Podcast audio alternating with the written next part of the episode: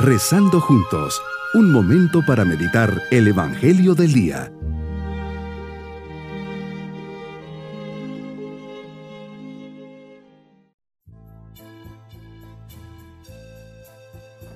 Les saludo en este día domingo de la tercera semana de Pascua. Preparemos nuestro corazón para este encuentro con Cristo resucitado. Cristo resucitado camina delante de nosotros hacia los cielos nuevos y la tierra nueva, en la que finalmente viviremos como una sola familia, hijos del mismo Padre. Él está con nosotros hasta el fin de los tiempos. Vayamos tras Él en este mundo lacerado, cantando el aleluya. En nuestro corazón hay alegría y dolor, en nuestro rostro sonrisas y lágrimas. Así es nuestra realidad terrena. Pero Cristo ha resucitado, está vivo y camina con nosotros. Por eso cantamos y caminamos con la mirada puesta en el cielo, fieles a nuestro compromiso en este mundo. Meditemos en el Evangelio de San Lucas capítulo 24 versículos 35 al 48. Los dos discípulos de Maús regresan emocionados de la experiencia de la resurrección. No se lo pueden guardar, es una noticia que amerita cualquier esfuerzo y sacrificio, incluso volver de noche hacia el lugar donde estaban escondidos tus discípulos. De hombres sin esperanza, temerosos y confundidos, renacen ellos la esperanza, la seguridad y la claridad.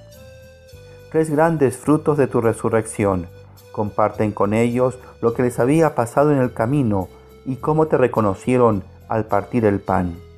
Emocionados platicando de estas cosas, te presentas en medio de ellos y al verlos y sentir cómo estaban sus corazones, lo primero que les dices es, la paz esté con ustedes. Otro gran fruto de tu resurrección, quieres infundirles la paz que sus corazones dejen de estar tan agitados y confundidos por tantas experiencias vividas. Ellos siguen desconcertados y llenos de temor, y al pensar que eras un fantasma, les dices, no teman, soy yo. No se espanten, no surjan dudas en su corazón, y les pides que vean tus manos y tus pies, haciéndoles presente las llagas causadas por los clavos.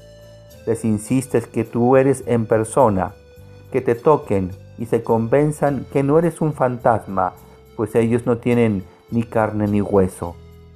Les muestras tus manos y pies, haciéndoles ver que las huellas de la cruz, aún en medio de tu, resurrección, quedan, no se borran.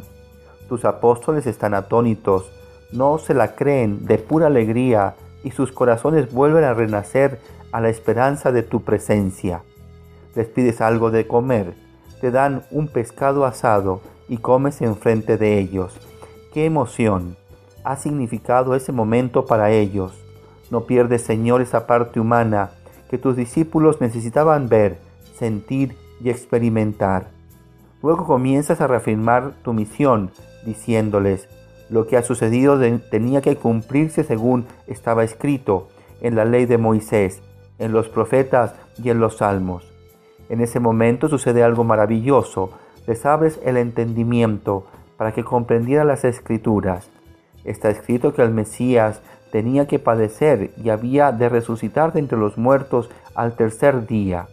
Les invitas en ese diálogo a predicar a todas las naciones la necesidad de volverse a Dios y el perdón de los pecados.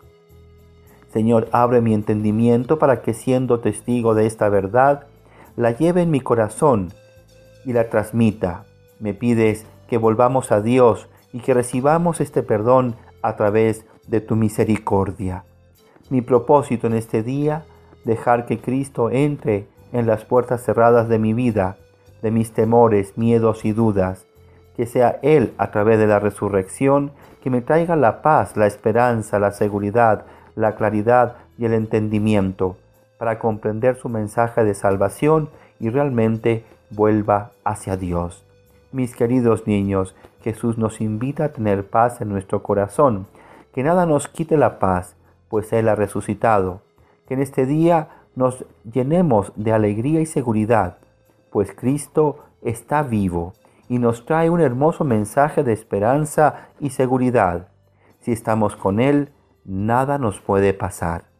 Y le pedimos al Señor su bendición y la bendición de Dios Todopoderoso, Padre, Hijo y Espíritu Santo, descienda sobre todos nosotros. Bonito día.